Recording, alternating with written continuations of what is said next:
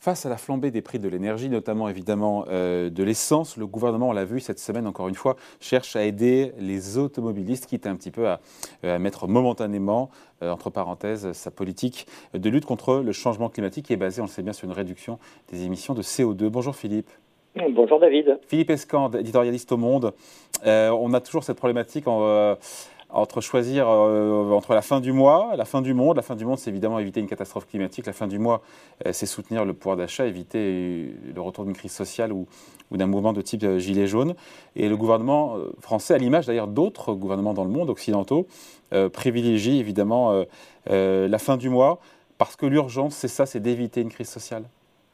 Mais bien sûr, l'urgence, c'est d'éviter une crise sociale. l'urgence, de toute façon, elle s'impose, c'est-à-dire qu'il faut y répondre. Alors le problème, c'est qu'il ne faut pas sacrifier à l'urgent euh, l'important, c'est-à-dire quelque chose qui n'est pas forcément urgent, mais euh, qui euh, sur le temps sur le temps long le deviendra de plus en plus. Donc effectivement, l'exemple des des carburants c'est emblématique. Hein. Tout le monde sait que c'est la priorité, en, une des priorités hein, en matière de réduction des émissions de CO2. En fait, il y en a deux principales, c'est sortir du charbon et sortir de, des carburants fossiles dans les transports c'est vraiment les deux domaines sur lesquels il y a le plus de, de marge si on veut euh, atteindre les objectifs euh, euh, en matière de climat, de réduction des, émissions de gaz à effet de serre.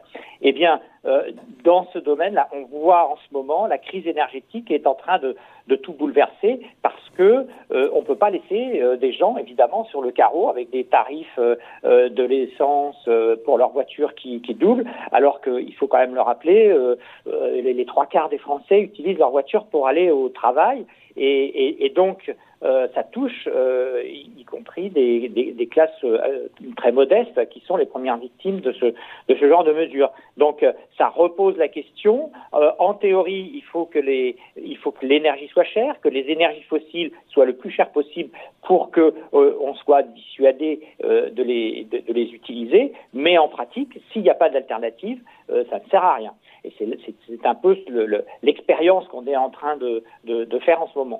Ouais. Parce qu'il y, a des risques aux temporalités, vous l'avez dit indirectement, aux temporalités qui sont différentes.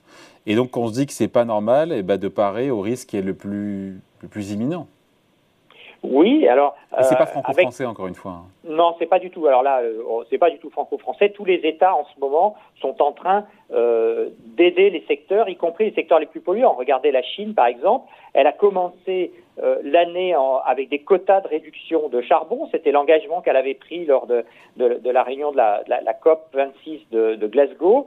Euh, et puis, en fait, euh, l'enchaînement des événements, y compris d'ailleurs des événements climatiques de type sécheresse, a fait qu'elle s'est trouvée dans, un, un, cas de crise euh, énergétique et, du coup, elle a dû faire appel à ses ressources de charbon, elle a dû importer du gaz, ce qui a fait, ce qui a contribué à la hausse des prix du gaz euh, en, Europe. Et euh, cette semaine, le, président Xi Jinping, il, a dit, bah, il faut, on, on peut pas, l'urgence climatique ne, ne, ne doit pas euh, compromettre notre sécurité énergétique. Donc on voit bien qu'il y a une ligne qui est fixée. Et, et c'est justement sur ce chemin de crête qu'il faut euh, euh, cheminer en ce moment entre la, sécurité énergétique et puis l'engagement sur le long terme pour sortir des, combustibles fossiles. Et, et on voit que non seulement c'est pas évident, mais en plus, plus on attend, plus c'est cher. Ça le, Donc la transition énergétique attendra un peu, la fin du monde attendra un peu. Parce que certains diront que ces gouvernements occidentaux envoient un mauvais signal. Bien sûr. Dans l'optique, encore une fois, de parer à cette, euh, aux catastrophes climatiques qui peuvent potentiellement nous attendre.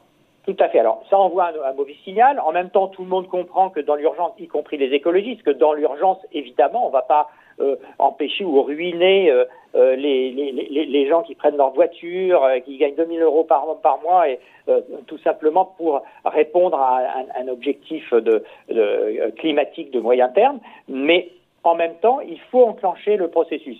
Et donc là, en fait, la, seule solution, c'est de faire de la planification de long terme, c'est-à-dire de donner une trajectoire en disant, bah voilà, euh, l'énergie coûte tant aujourd'hui, elle coûtera tant demain, après-demain, euh, un petit peu ce qu'on fait par exemple sur les, vignettes automobiles où on dit bah, les véhicules les plus polluants ne pourront plus rentrer dans Paris à partir de 2024, etc. Donc donner une, planification. Oui, mais attends, juste Philippe, difficile de planifier quand même tout ça parce que le pétrole varie, il vaut 90 dollars et peut-être qu'il en vaudra 50 dans, dans 3 ans et 120 d'ici là, d'ici la fin de l'année. C'est difficile de planifier avec un.